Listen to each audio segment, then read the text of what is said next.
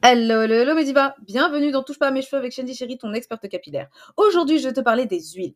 Alors, c'est vrai que euh, toutes les huiles ne se valent pas et je vais t'expliquer un peu les subtilités de certaines huiles et euh, est-ce que ça a vraiment une incidence ou pas sur tes cheveux? Ça dépend des huiles que tu choisis. On y va, c'est parti. Don't touch my hair. Alors aujourd'hui, je vais surtout t'expliquer euh, quels sont les différents types d'huile qu'il y a.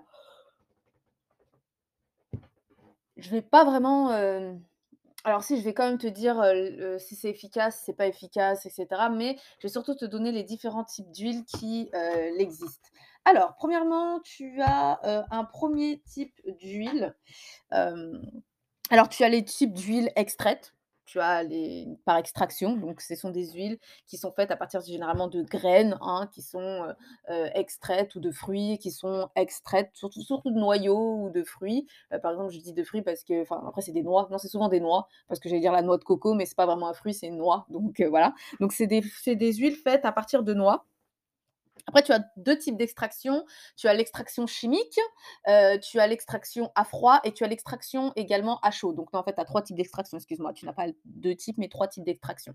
Donc voilà, donc heu, par exemple, c'est ce qui fait qu'on a 2 types d'huile de ricin. Tu as l'huile de carapate, dit carapate, mais en fait, c'est de l'huile de ricin, heu, grillée et tu as l'huile de ricin ricin, c'est l'huile de ricin qui est toute blanche, donc du coup, heu, elle, c'est une extraction qui est faite plutôt à froid ou chimique, tu vois? Donc, tu as 2 types d'extraction qui peuvent donner plus ou moins, l'impression que c'est différentes huiles alors que, pour la plupart du temps, c'est les mêmes huiles. Après, il faut savoir que l'extraction, des la plupart du temps, l'extraction à froid permet de garder vraiment, heu, l'entièreté des propriétés.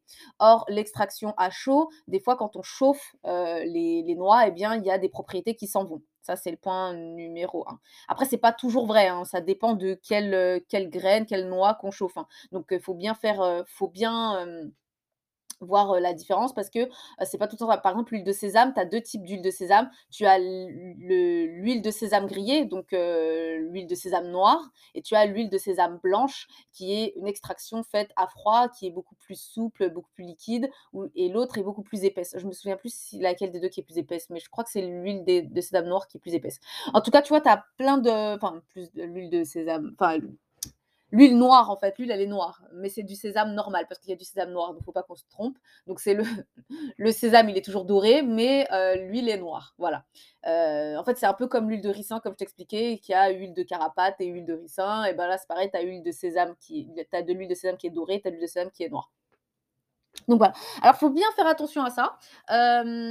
Selon certains alors si c'est ce selon les noix et les propriétés, des fois, ça peut perdre en propriété si on le chauffe, si on le chauffe pas et cetera. On peut voir aussi certaines différences, par exemple, quand on produit du savon, le l'indice de saponification, donc c'est l'indice de transformation de l'huile en savon, n'est pas pareil si l'huile est extraite à froid, à chaud, heu, et cetera, chimiquement, donc il faut vraiment faire attention à ça. Après, en soi, en termes d'hydratation, pas d'hydratation, mais en termes de nutriments pour tes cheveux, ben, heu, ça va dépendre également de quel type. Par exemple, l'huile de noix de coco à froid, elle a beaucoup plus de propriétés, on va pas se mentir, que, l'huile de, noix de coco Heu, extraite, heu, à chauffe ou chimiquement. Donc voilà, parce qu'elle va elle va perdre moins de propriétés en route. Ensuite, tu as aussi le fait que, heu, en termes de pénétration, l'huile de coco à froid, elle va être plus pénétrante, elle va pénétrer plus en profondeur parce que les molécules sont beaucoup plus fines, elles n'ont pas été transformées avec les produits chimiques, elles n'ont pas été altérées par les produits chimiques que, heu, l'huile de, heu, coco, hem, extraite à chaud ou chimiquement. C'est pour ça que tu as remarqué que l'huile de coco à froid, elle est beaucoup plus blanche, elle est beaucoup plus pure que, l'huile de coco, à chaud. Elle est beaucoup plus, jaune et puis elle a une tendance à beaucoup moins figer que l'huile de coco à froid. L'huile de coco à froid, elle fige, bien plus, bien plus vite. Heu, bref, donc du coup, elle est beaucoup plus saturée, on va dire, que, heu, l'huile de coco. Parce faut savoir que normalement, l'huile de coco est une huile complètement saturée, mais elle peut être altérée puisque l'extraction par produit chimique fait qu'on mélange en fait la fameuse huile à, hem des produits chimiques, puis après on l'extrait avec d'autres produits chimiques. Donc voilà, donc ça fait quand même qu'il y a des résidus de produits chimiques. Donc si toi aussi en plus tu veux aucun produit chimique, qu'il y ait pas de transformation, tu veux un truc 100 s heu, bio, je dirais plutôt, heu et bien à ce moment-là, heu, vaut mieux utiliser des extractions à froid, donc des extractions faites à froid et cetera. Après pourquoi tout le monde ne fait pas des extractions à froid? Il Faut savoir qu'il y a un rendement et que, heu, l'extraction à froid, ça demande, Énormément, en fait, ça fait énormément de pertes, tout simplement. Il y a beaucoup de pertes d'huile pendant la fabrication. Or, l'extraction chimique permet de, heu, réduire énormément les pertes, en fait, du produit. Donc c'est pour ça qu'on en fait plus chimiquement. Maintenant, est-ce que c'est dangereux, l'extraction chimique? Non. Il Faut savoir que la plupart des huiles qu'on consomme aujourd'hui, oui, la plupart des huiles que tu mets dans ta poêle, l'huile de tournesol et cetera, l'huile de colza, est extraite chimiquement. Donc voilà. Alors non, ce n'est pas dangereux. Alors aujourd'hui, heu, les scientifiques agroalimentaires n'ont pas trouvé, heu, de en plus, il faut savoir que tous les produits chimiques sont bien enlevés après par la suite, mais heu, voilà, ils n'ont pas trouvé de conséquences au long terme sur la santé même à court terme sur la santé. Il n'y a pas de conséquences aujourd'hui sur la sur la santé. Donc c'est pour ça qu'on continue à extraire nos huiles chimiquement. Il faut savoir que les huiles chimiques, elles ont une particularité, c'est que souvent, heu, enfin les huiles qui sont extraites chimiquement, elles perdent leur couleur, heu, elles, hem, elles perdent pas leur propriété, mais elles perdent leur couleur et elles sont plus du tout, heu, elles ont pas d'odeur, elles sont, heu, pas du tout comme, heu, les les celles qui sont extraites à froid, qui, n'ont pas eu de traitement chimique et du coup qui ont la couleur, l'odeur et cetera.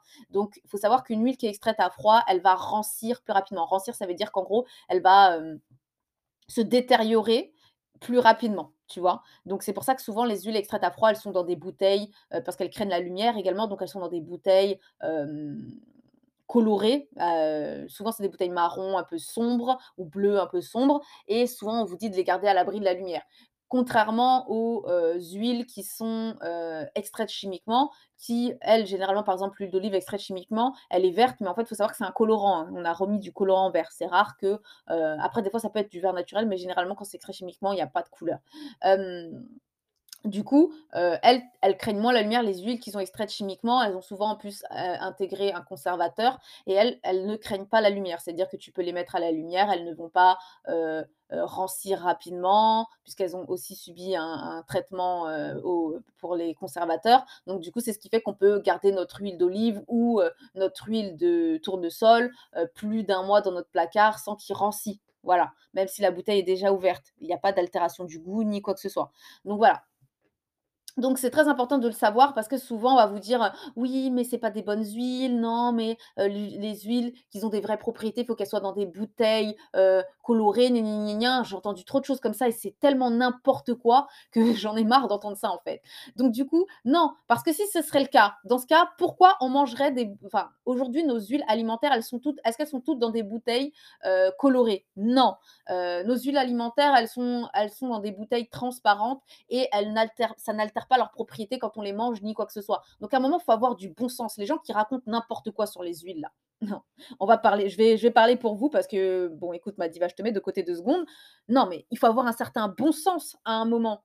Faire des faites des recherches scientifiques avant de raconter n'importe quoi sur les huiles. Franchement, c'est fatigant parce que moi, je suis obligée de faire des démentis à chaque fois, dans, heu, ben, quand on pose des questions, quand les divas, intègrent le programme, je suis obligée de tout le temps faire des démentis et c'est fatigant à la longue. Donc un moment, avant de raconter n'importe quoi, ayez un minimum de bon sens et faites des recherches poussées sur la fabrication des huiles et sur, heu, l'extraction chimique et renseignez-vous un minimum parce que c'est fatigant à un moment. Non mais franchement, donc voilà, bref. Ça, c'était ma petite aparté. Donc je reprends avec toi ma ma très chère diva, ma ma petite chérie. Donc je reprends avec toi. Heu, du coup, hem, comme je te disais, donc non, il y a pas de y a pas de problème par rapport à ton huile. Donc maintenant, moi, il faut savoir comment j'achète mes huiles. Alors là, on a parlé vraiment que des huiles extraites, donc c'est les huiles qui sont faites à partir de noix. Après, tu as les huiles florales. Donc les huiles florales ou les huiles végétales, heu, elles, elles sont faites, par macération. C'est pour ça qu'on appelle ça des macérats. Donc tu vois, tu as des huiles qui sont faites par macération, donc c'est des macérats. Heu, comment ça comment ça se comment on fait? Eh bien, tout simplement, on va prendre, je sais pas moi, une feuille, on va prendre, heu, le fruit, on va prendre quelque chose et on va le faire macérer dans l'huile jusqu'à ce qu'en fait, il y ait transfert de propriété avec l'huile en question. D'accord? Donc il faut savoir que, par exemple, l'huile de rose que tu achètes, heu, alors il y a 2 types d'huile végétale, hein, parce qu'il y a il y a il y a macération, mais il y a aussi, l'huile essentielle diluée dans de l'huile. Ça, je vais te l'expliquer après. Donc les macér les la ah, excuse-moi. Donc les souvent ça peut être, hem Heu, par exemple, de l'huile de rose, ça peut être de l'huile de carotte. L'huile de carotte, ça peut être, soit par macération, soit par graines. Parce qu'il faut savoir que, l'huile de faut savoir que l'huile de carotte fait enfin, la carotte fait aussi des graines et du coup, ces graines-là, et ben, elles sont récupérées pour faire les huiles essentielles, pour faire les fleurs aussi sont récupérées pour faire les huiles essentielles et cetera. Hem il y a plein de types d'huile, enfin bref, peu importe, mais en tout cas la macération c'est ça. C'est tu prends les fleurs, tu les fais tremper dans de l'huile, tu que du coup, heu, souvent par exemple, heu, l'huile de calendula qu'on achète ou, heu, l'huile de, d'arnica, elles sont faites par macération. Elles sont faites par macérat. Par contre, les huiles essentielles, c'est pas la même chose. Les huiles essentielles, c'est, heu, la fleur ou les graines de la fleur qu'on va faire chauffer. Souvent, c'est les fleurs généralement qu'on fait chauffer et en fait, dans ces fleurs-là, il va avoir une toute petite partie d'huile bien concentrée qu'on va récupérer et heu, le reste, enfin l'eau qui va s'évaporer, ça va être l'hydrolat. Donc du coup, on va séparer l'eau de la fleur et l'huile de la fleur. Pas souvent, mais des fois, tu peux récupérer, des huiles, par exemple, l'huile de rose, ça peut être, par exemple, l'huile essentielle de rose diluée dans de l'huile d'amande douce. Souvent, ça va être comme ça, ça va pas être des macérats, ça va être de l'huile essentielle qu'ils ont diluée. Par exemple, l'huile de gingembre que tu peux acheter chez Yari, eh bien, c'est de l'huile essentielle de gingembre diluée dans, de l'huile d'amande douce, tu vois? Personnellement, quitte à avoir une huile diluée, je préfère faire mon ma dissolution enfin, je préfère diluer moi-même mon huile pour doser moi-même ma concentration d'huile essentielle dans mon produit. Parce que souvent, quand c'est les industriels qui le font, eh ben, ils font pas, je dirais pas du mauvais travail, mais ils font du rendement. C'est-à-dire qu'ils vont te mettre deux, trois gouttes dans toute ta bouteille de 250 millilitres. Tu as, un truc qui est vraiment très faiblement concentré, alors que toi, tu peux doser, heu, selon, heu, ta tolérance aux huiles essentielles ta, concentration. Donc c'est pour ça que moi je préfère de très loin, quand c'est des huiles, essentielles diluées, acheter moi-même mon huile essentielle, acheter ma grande bouteille d'huile d'amande douce ou d'une autre huile, d'huile de tournesol. En plus, le pire, c'est que quand tu dilues toi-même ton huile, tu peux choisir ton huile support, parce qu'on appelle ça des huiles support. Et ben, heu, tu peux choisir toi-même ton huile support, une huile qui est le mieux tolérée et en plus, qui va peut-être accroître les propriétés du produit que tu vas diluer dedans. Donc ça, c'est très bien. Quand tu fais ton macérat, ton macérat toi-même, c'est exactement la même chose.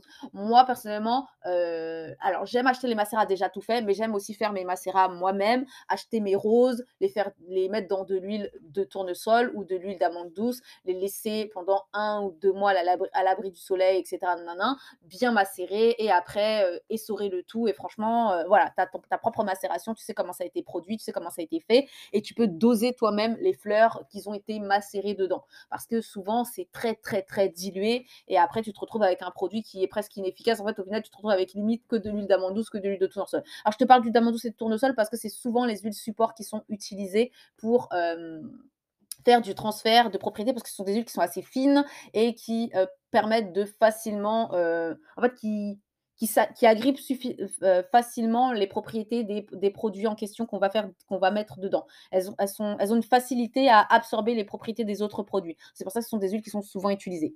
Donc, je vais récapituler un peu avec toi les différentes huiles qu'il existe. Donc, tu as un, les huiles extraites donc les huiles de noix, donc euh, de, différentes noix. Donc tu as un, les huiles extraites. Deux, tu as euh, les huiles euh, qui sont faites par macération. 3, tu as les huiles qui sont composées avec les huiles essentielles. Et 4, tu as les huiles essentielles, euh, bien sûr que je t'ai expliqué comment elles sont faites. Maintenant, la différence entre ces différentes huiles. Euh, bah, une huile de noix, souvent ça va être beaucoup plus, ça va être moins facile à assimiler par le cheveu. On va dire que ça va être assimilé un peu plus difficilement, je veux dire entre guillemets, parce que ça dépend des noix, ça dépend des huiles. Des fois, il y a des huiles qui sont très fines alors que c'est des huiles de noix. Par exemple, l'huile de tournesol, c'est fait à partir de graines de tournesol et pourtant, voilà, c'est très, très, c'est très facile à assimiler par le cheveu, tu vois? Donc ça dépend vraiment de quelle huile tu utilises et cetera. Maintenant, L'important à savoir, le truc le plus important à savoir, c'est que les huiles faites par macérat, ben, c'est pas des super huiles pour sceller ton hydratation.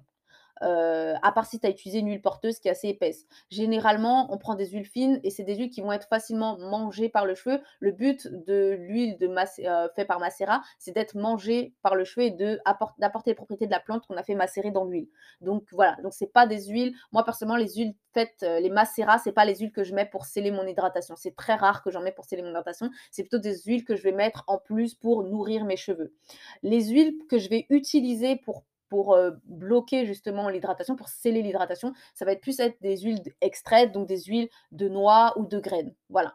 les huiles essentielles, ce sont des huiles qui sont purement faites pour apporter des nutriments. Ce pas des huiles scellantes, ce pas des huiles qui vont bloquer quoi que ce soit. En plus, elles sont très très concentrées. C'est des huiles qu'on doit obligatoirement diluer. Donc, ce sont des huiles que moi, je vais souvent diluer dans des huiles porteuses très fines, comme de l'huile de tournesol ou alors de l'huile d'amande douce tout simplement. Ou des fois dans de l'huile de coco, parce que l'huile de coco, c'est une huile qui pénètre le plus, c'est l'huile qui pénètre le plus en profondeur euh, dans le cheveu, et donc c'est l'huile qui est susceptible de mieux porter les nutriments euh, au sein de mon cheveu. Alors pourquoi on ne fait pas trop de macération avec l'huile de coco? Le seul macérat qu'on fait à l'huile de coco, souvent, c'est euh, l'huile de moneuil.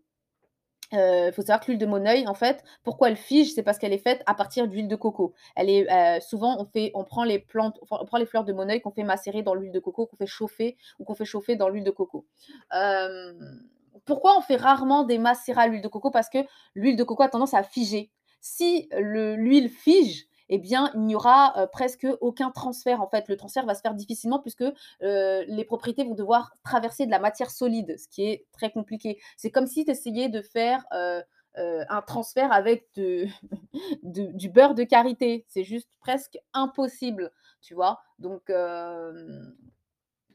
c'est presque impossible. Tu vas pas mettre euh, de la carotte dans du beurre de karité et t'attendre à ce que euh, les propriétés se diffusent. Non, c'est juste trop compliqué. Ça, va être juste impossible. Sinon, tu vas attendre combien? Un an? Non, non, non. Du coup, c'est pour ça que euh, on a tendance à plus le faire avec les huiles beaucoup plus fines, et etc. quoi d'autre?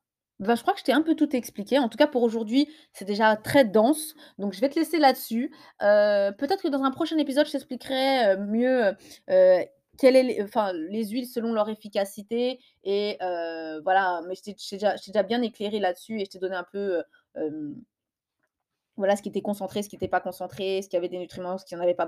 Elles ont toutes des nutriments, hein, ça faut le savoir. Maintenant, ça dépend de toi et je t'expliquerai peut-être dans un prochain épisode qu'est-ce que, euh, qu'est-ce que ça change si ton huile est saturée ou insaturée et qu'est-ce que ça change, qu'est-ce qu'une huile épaisse et qu'est-ce qu'une huile fine? Mais bon, pour l'instant, en tout cas, je trouve que pour cet épisode, je t'ai déjà donné pas mal, pas mal d'informations que tu vas devoir assez bien euh, assimiler et digérer. Et pour la prochaine fois, bah, je te donnerai d'autres informations encore plus palpitantes sur les huiles. Bon, eh bien, ma diva, si toi aussi tu as les cheveux doux, souples et bien hydratés, je t'invite à aller sur www.touchepasamescheveux.com slash produits pour récupérer gratuitement ton guide de l'arsenal de produits parfaits. Et puis, euh, eh bien, comme d'habitude, je te fais plein de gros bisous et surtout, touche pas à mes cheveux Don't touch my hair when it's the feelings I wear.